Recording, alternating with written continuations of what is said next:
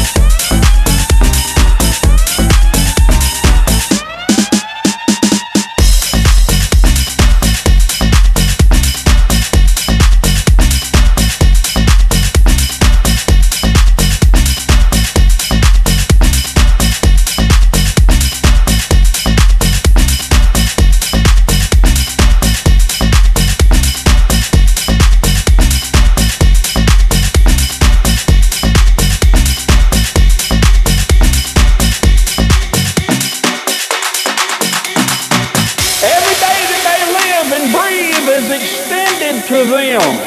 They may be misinformed about the truth. They may be misguided. Somebody has led them on the wrong path, a path of corruption and destruction. But yet God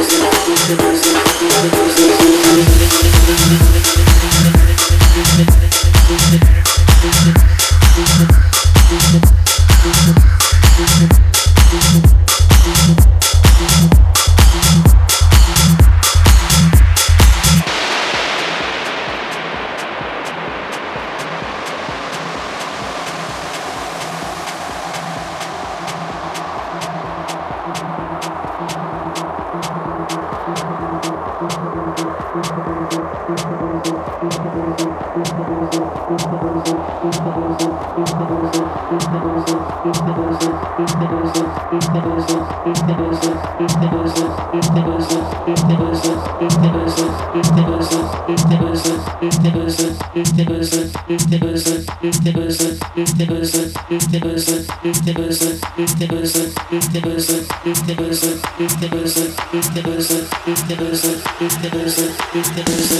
you.